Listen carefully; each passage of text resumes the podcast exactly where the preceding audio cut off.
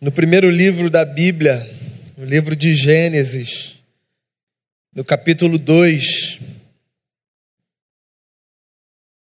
Os três primeiros versos desse texto, que imagino eu te seja um texto conhecido, no livro da Gênese da nossa história.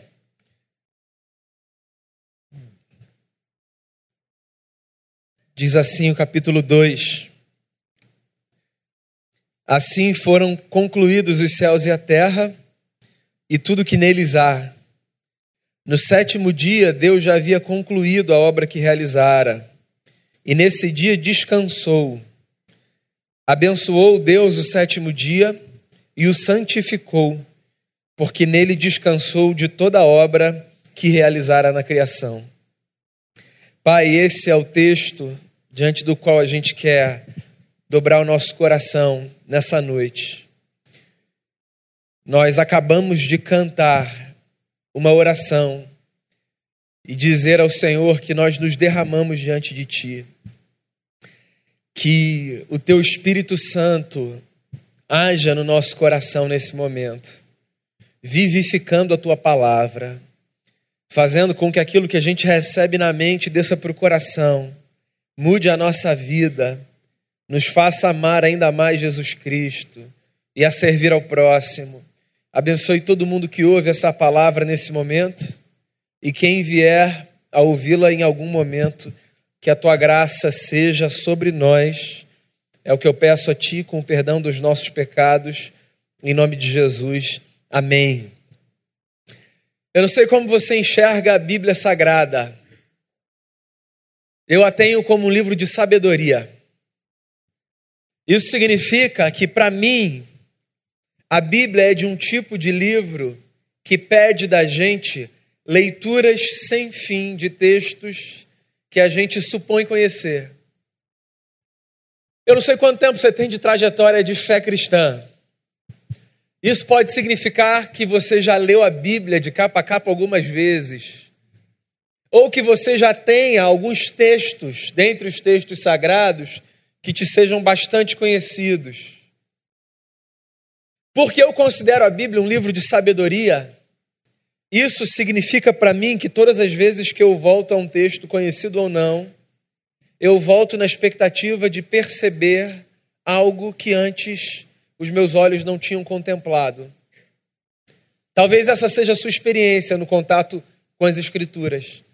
A gente vai para um texto que a gente já leu muitas vezes, e por causa do nosso dia, por causa de uma percepção diferente, os nossos olhos batem nas mesmas palavras, mas a partir de uma perspectiva que antes não tinha nos saltado. E eu acho que essa é uma das maiores belezas da nossa relação com esse livro que a gente chama de sagrado. Sempre que a gente volta a ele, a gente pode perceber alguma coisa nova que não foi percebida anteriormente. E eu estou fazendo esse preâmbulo porque, por mais que essa fala sirva para toda a Bíblia, um livro em especial, na minha opinião, pelo menos, me provoca todas as vezes que eu volto a ele. Esse livro é o livro de Gênesis. O livro das histórias honestas, das famílias disfuncionais, de uma gente como a gente que Deus resolve usar para escrever a sua história aqui na terra. Os dois primeiros capítulos do livro de Gênesis são muito conhecidos, desde a infância para aqueles que nasceram na igreja. Nós conhecemos esses capítulos como o relato da criação. E de fato o são. Em Gênesis 1 e Gênesis 2, a gente tem palavras de Moisés que narram a perspectiva da sua tradição sobre como todas as coisas começaram. Muito mais de uma perspectiva poética do que de qualquer outra natureza. Acontece que aqui nesse texto a gente também tem a possibilidade de perceber outras coisas tão belas que às vezes permanecem ocultas. Como, por exemplo, o que eu pretendo compartilhar com você nessa noite. Eu não sei se você sabe, mas o texto que a gente leu é a anunciação do primeiro elemento sagrado que aparece na história, pelo menos para a nossa tradição. O relato da criação é muito objetivo. E o que a gente tem é Moisés dizendo que esse Deus que tinha livrado o seu povo das garras de Faraó, porque quando Moisés escreve, Moisés escreve depois do episódio da libertação do Egito, esse Deus era o Deus que tinha criado todas as coisas. E Moisés desenha de forma muito poética, cadenciada, não é uma percepção que a gente consegue ter na leitura em português do texto, mas se você tem alguma familiaridade com o hebraico, você vai perceber que em Gênesis 1 há uma cadência de ritmos e palavras que se repetem, formando uma espécie de música, de poesia. A narrativa de Moisés, da origem de todas as coisas, é uma canção.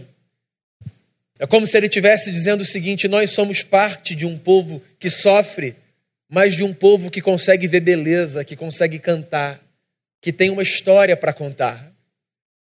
E Moisés divide a criação de Deus em seis dias. E em cada dia da criação, Deus chama a existência uma determinada coisa. E no sétimo dia, depois de seis dias de trabalho, Deus resolve descansar.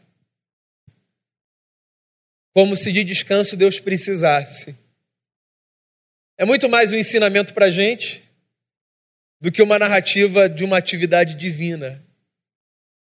Agora, tem uma coisa curiosa nessa fala de Moisés, porque Moisés diz que houve sétimo dia e Deus o abençoou e Deus o santificou. A primeira vez que a palavra santificar aparece na Bíblia tem a ver com um dia e não com uma coisa, nem com um espaço. Tudo já tinha sido criado, inclusive o homem, a coroa da criação. Mas a primeira coisa que Moisés diz que Deus santificou foi um dia, o tempo. Guarda isso um pouquinho. Nós, seres humanos, somos sujeitos simbólicos. O que, que eu quero dizer com isso? Que nós organizamos a nossa vida escolhendo elementos que representem coisas profundas e necessárias para a nossa existência. Nem todas as coisas importantes para a nossa existência são tangíveis, certo? Muitas coisas importantes são tangíveis, coisas que a gente consegue tocar, pegar. Existem outras coisas tantas que são importantes para a gente, mas que não podem ser tocadas. Como é que a gente faz para organizar a nossa vida no que diz respeito a essas coisas que são importantes, mas que não podem ser tocadas? A gente começa a arrumar essas coisas a partir de símbolos. A gente escolhe representações que deem para a gente a sensação de que essas coisas que não podem ser tocadas fazem também parte do curso da nossa história. E nós então escolhemos muitos elementos como símbolos de coisas que nos são importantes. Todos nós somos carregados de desejos que não são correspondidos apenas por aquilo que de material esse mundo tem a nos oferecer. Certo? Existem anseios nossos que não serão jamais satisfeitos com o dinheiro que a gente tem, com a viagem que a gente faz, com uma comida que a gente come. Existem coisas dentro da gente que só são preenchidas por experiências místicas, sejam elas no campo da nossa relação com Deus, estejam elas no campo da nossa relação com o próximo. O C.S. Lewis disse isso certa vez, ele disse assim: existe em mim desejo, ou existem em mim desejos que nada nesse mundo é capaz de corresponder. Só há uma explicação para isso, ele diz. Eu não fui feito para esse mundo. O Dostoiévski, em uma das suas obras, disse, eu já citei isso diversas vezes aqui, o ser humano carrega dentro de si um vazio que tem o tamanho de Deus. Agostinho, bispo de Hipona, num dos seus textos, escreveu assim: Fizeste-nos para ti, Senhor, e o nosso coração não encontrará descanso enquanto não repousar em ti. O ser humano vive em agonia, porque ele procura encontrar respostas que saciem ambições da sua alma, tendo a certeza de que ele não as encontrará, não naquilo que ele puder tocar. Então o que, que ele faz? Ele cria símbolos. E um dos símbolos que a gente cria é o símbolo do sagrado. Que veja só, não tem a ver necessariamente com o símbolo do religioso. Existem coisas não religiosas que são sagradas. Por exemplo, o nosso quarto é sagrado, certo? Eu duvido que você entre no seu quarto com qualquer roupa ou com um sapato sujo de qualquer coisa. Dependendo da sua cultura familiar ou social, você inclusive deixa o seu sapato na porta da sua casa porque você não quer trazer para esse ambiente que te é sagrado as impurezas da rua. A mesa é sagrada. A gente não tolera algumas conversas à mesa. A gente diz assim para as pessoas: sério que você vai tocar nesse assunto agora? A gente precisa falar sobre isso agora. Quando há insistência em assuntos que não deveriam ser bem-vindos à mesa porque profanam a mesa, às vezes a gente diz assim: Perdi a fome, deixa para lá, depois eu como. Porque a mesa é sagrada. A maternidade é sagrada. Quando a gente chega para visitar um bebê que nasceu, a gente não bate na porta como a gente bate na porta de um banheiro ocupado quando a gente está desesperado lá de fora. A gente bate devagar e a gente diz: Oi, posso entrar? Porque uma vida chegou ali. E aquele ambiente é sagrado. O hospital é sagrado. A gente purifica as mãos. Dependendo de quem você for, se você trabalha ali, você troca de roupa. Porque você não vai levar impureza para um lugar tão sagrado quanto aquele que se ocupa de restabelecer a saúde daqueles que sofrem. O cemitério é sagrado. O assombro por sabermos que ali se encerra a história de uma pessoa, nos faz nos aproximarmos daquele espaço de uma maneira diferente da que nos aproximamos de outros. A igreja é sagrada. A gente chama esse negócio desde a infância de casa de Deus. Falam para a gente assim: baixa o tom de voz quando entrar no templo. Ali é a casa do Senhor. Olha a brincadeira. Não conta essa piada aqui. Deus está no templo. Cale-se diante dele toda a terra. Quem foi educado na teologia do terror sabe do que eu estou falando. Muita terapia para me fazer perder o medo dessa casa. Sabe que é engraçado? Todos esses espaços que eu mencionei aqui, como espaços que simbolicamente nós chamamos de sagrados, tem a ver exatamente com o que eu acabei de dizer, com espaços. Na nossa cabeça, a gente sacraliza terreno, objeto, coisa. E aqui a gente tem um texto que mostra para a gente a história de um Deus que, quando resolve sacralizar, não começa sacralizando um espaço, um terreno, um objeto. Aqui a gente tem a história de um Deus que, quando começa a sacralizar a criação, sacraliza, perdão, um dia e o santifica. Você sabe o que isso significa?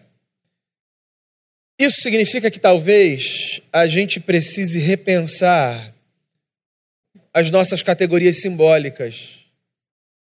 Porque é possível, meus amigos e minhas amigas, que nós estejamos sacralizando ou santificando as coisas erradas na vida.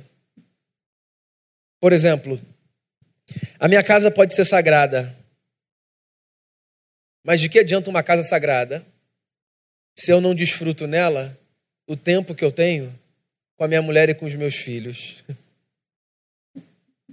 A minha mesa pode ser sagrada. Mas de que adianta toda a reverência em torno da mesa se eu não tenho a consciência de que o pão que vem a ela não é meu, é nosso? Uma viagem pode ser sagrada, a viagem dos sonhos. Aquela viagem pela qual você trabalhou, juntou o seu dinheiro, reservou as suas férias com a qual você sonhou.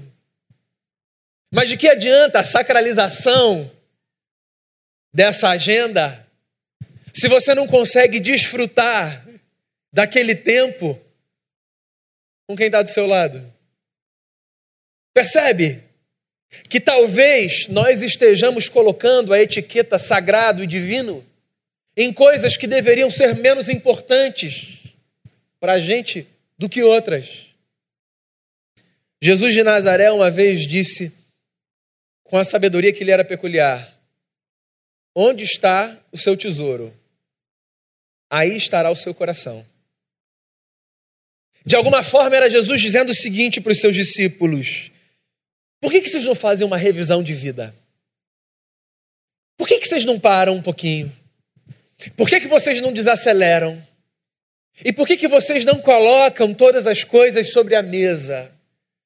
E começam a repensar na forma como vocês se relacionam, na forma como vocês se tratam, nas categorias que vocês escolheram para separar as coisas mais importantes das coisas menos importantes. Todo mundo precisa fazer revisão de vida algumas vezes, algumas vezes. Você sabe por quê? A vida que entra no automático ela corre o risco sempre de fazer com que algo que de fato deveria receber uma importância X, num determinado momento, continue a receber a mesma importância num outro momento em que aquilo não deveria ser mais tão importante. A vida não devia possibilitar que a gente a tratasse como se os nossos dias fossem apenas uma sucessão de 24 horas que se repetem e se repetem e se repetem.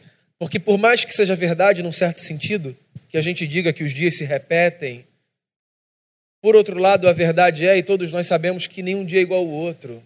Absolutamente nenhum dia é igual ao outro. E nenhum tempo que a gente tem é igual ao tempo que a gente já teve. O que significa que, diante de cada momento da vida, a gente devia ter uma postura tal de temor e de reverência que nos levasse a ponderar se naquele momento, de fato, aquelas coisas são as mais importantes para a gente. Porque olha só, se a gente não faz essa análise constante, é possível que a gente perca a sacralidade de um tempo que nunca mais vai voltar. Ou quem aqui nunca teve aquela sensação de, sério, que passou? Eu podia ter aproveitado um pouquinho mais. Eu queria ter abraçado um pouquinho mais.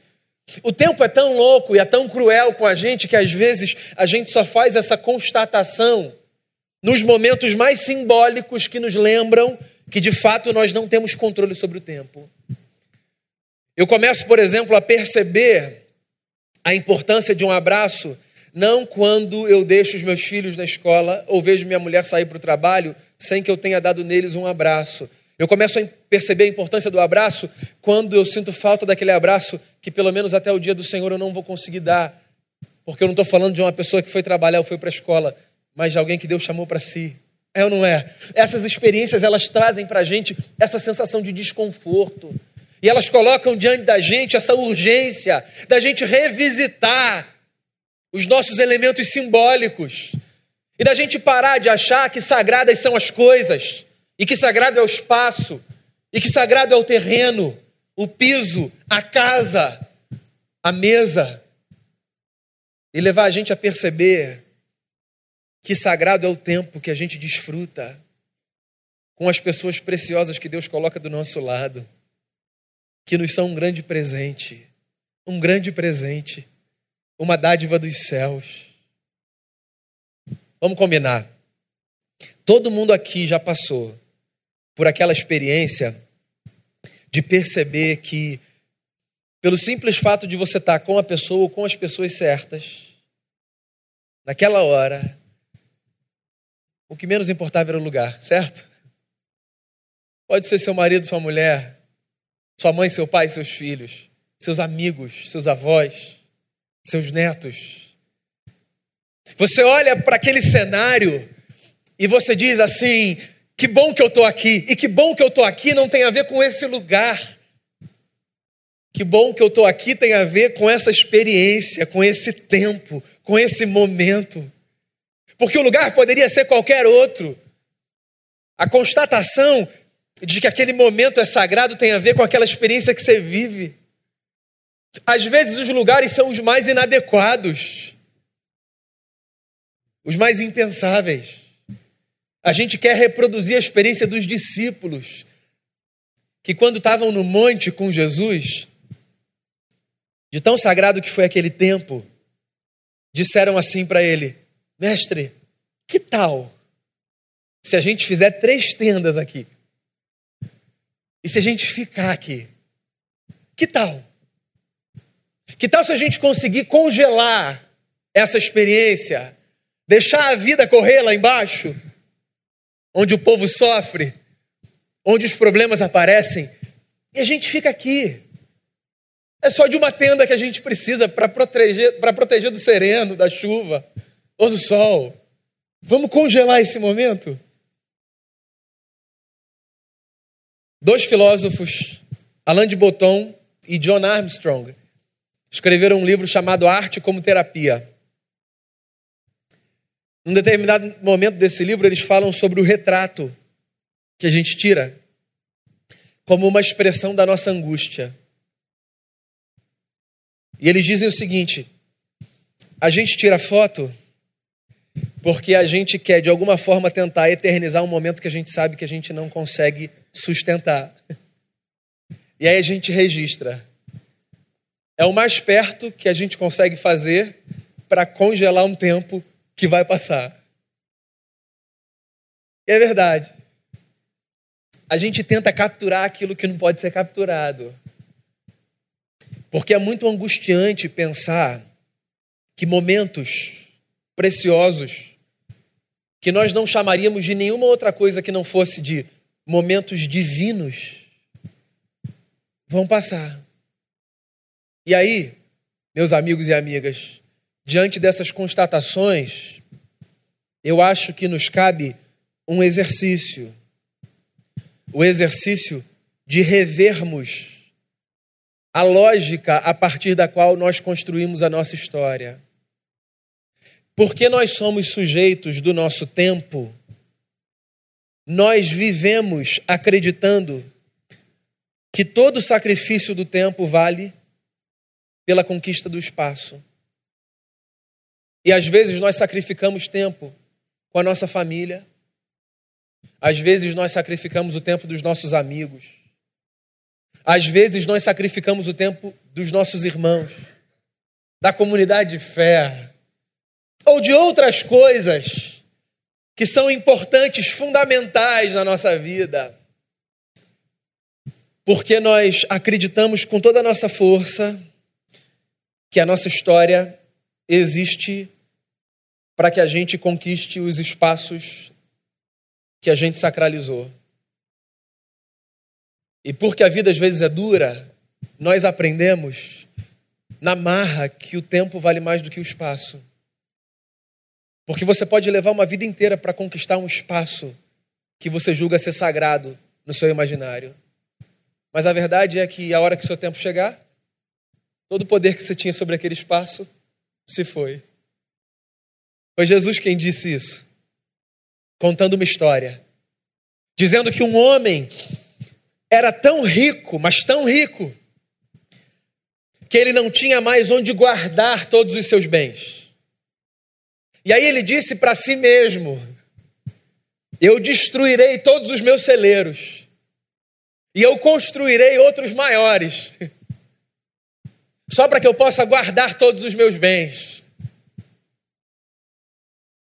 Jesus, nessa história, conta que esse homem um dia vai ouvir uma voz dizendo a ele assim: louco, essa noite vão pedir a tua alma. O que você tenha juntado vai ser para quem? Olha só, para que não reste nenhuma dúvida no seu coração e na sua mente acerca do tom da minha fala, é evidente que existem espaços a serem conquistados e espaços a serem sacralizados. É evidente que nós lutamos para conquistar, como a gente diz no senso comum, o nosso lugar debaixo do sol. E isso é legítimo, isso é digno, isso é justo. Agora, talvez nós tenhamos sacralizado tanto os espaços que nós almejamos conquistar, que tenhamos como consequência jogado na profanação o tempo que a gente devia gastar com quem verdadeiramente importa na nossa vida. Qual é o meu recado nessa noite para você? O meu recado nessa noite para você nada mais é do que uma ponderação. Que tal se, ao arrumarmos a nossa vida e os nossos símbolos, nós não acompanharmos o movimento da canção da criação?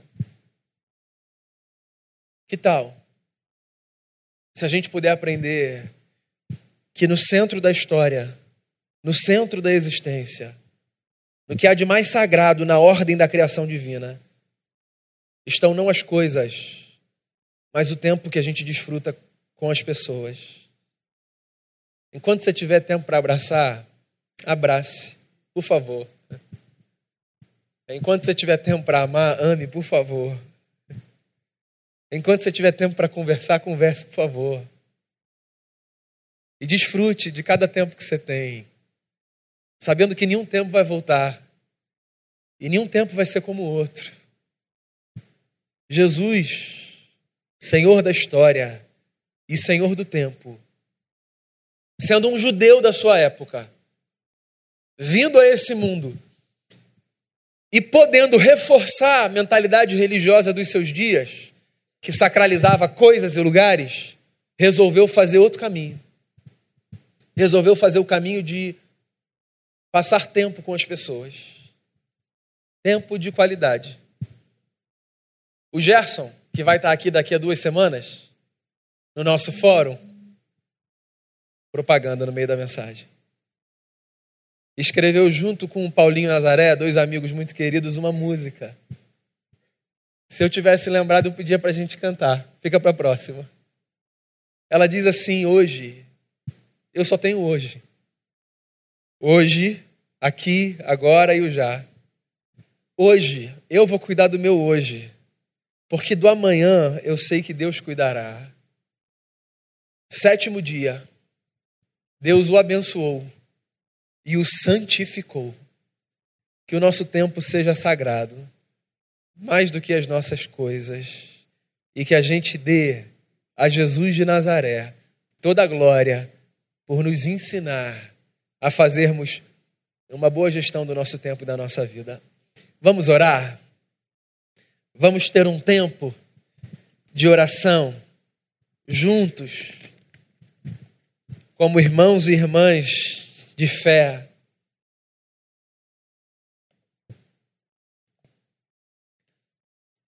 Nesse momento específico, ao ouvir essa oração cantada,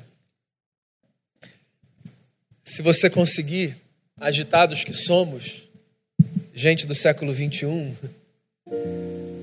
se concentre tão somente no que está acontecendo nesse tempo.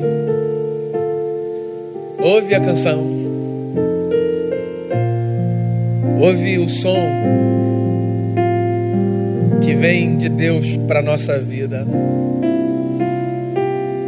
Daqui a pouco a gente faz o que a gente tem de fazer daqui a pouco. Mas talvez como um exercício, inquietos que somos. Pelo menos falo por mim. Agora, descansa. Curte esse tempo. Depois a gente faz uma oração. Senhor. a gente não quer deixar de louvar o teu nome. A gente quer que cada tempo da nossa vida seja um tempo de louvor a ti. A gente não quer deixar de fazer o que Jesus nos ensinou a fazer. Então ajude a gente num mundo tão corrido, tão acelerado, no meio de gente como a gente é, tão inquieta. Ajuda a gente a enxergar o tempo como esse elemento sagrado na nossa vida. Que a gente desfrute de cada momento do lado das pessoas que a gente tem. Que a gente abrace, que a gente ame, que a gente se reconcilie, que a gente perdoe, que a gente peça perdão, que a gente receba misericórdia, que a gente conceda misericórdia, que a gente converse, que a gente trabalhe que a gente descanse, que a gente tenha lazer, livra a gente da tirania de uma vida que rendeu ao Deus espaço, o controle do tempo. Cuida da nossa alma, Senhor, para a gente não perder a alma tentando ganhar o mundo. Obrigado por administrar essa angústia do tempo na nossa vida, apresentando para a gente a eternidade. Obrigado, Jesus, por essa resposta que o Senhor deu para a gente, de que a eternidade é essa possibilidade. A gente começou um dia na história, no dia do nascimento, mas porque o Senhor venceu a morte, a gente venceu com o Senhor. A nossa experiência ela não vai ter mais fim, porque a gente vai viver o mistério de, a partir de um dia, ver Deus ser tudo em todos. E isso ajuda tanto a gente, porque na hora da angústia, da gente se lembrar do abraço que a gente não pode mais dar e da conversa que a gente não pode mais ter, e do cheiro que a gente não pode mais dar, a gente vai se lembrar que um dia tudo isso vai ser retomado porque a gente vai viver a eternidade com o Senhor. Isso é maravilhoso. Nós somos dessa gente. Essa é a nossa fé. A fé de um povo que vive para a eternidade. Que isso embale o nosso coração nessa noite. Que isso ajude a gente a ressignificar a nossa vida. Que isso ajude a gente a tirar as sandálias dos pés e a viver reconhecendo que não apenas o solo, mas a nossa história com próximo é sempre terra santa, sagrada. Abençoe a gente, abençoe cada família, abençoe o nosso lar, abençoe o nosso lugar de trabalho, abençoe a nossa cidade, abençoe o lugar onde os nossos pés pisam, por causa da tua presença na nossa vida, de tal forma que cada momento vivido com o próximo diante do Senhor seja um momento sagrado. Eu oro assim colocando a minha vida e a de todos os meus irmãos e irmãs diante de Ti. No nome de Jesus, Senhor do tempo, Senhor da história, Senhor do nosso coração. Amém. Amém.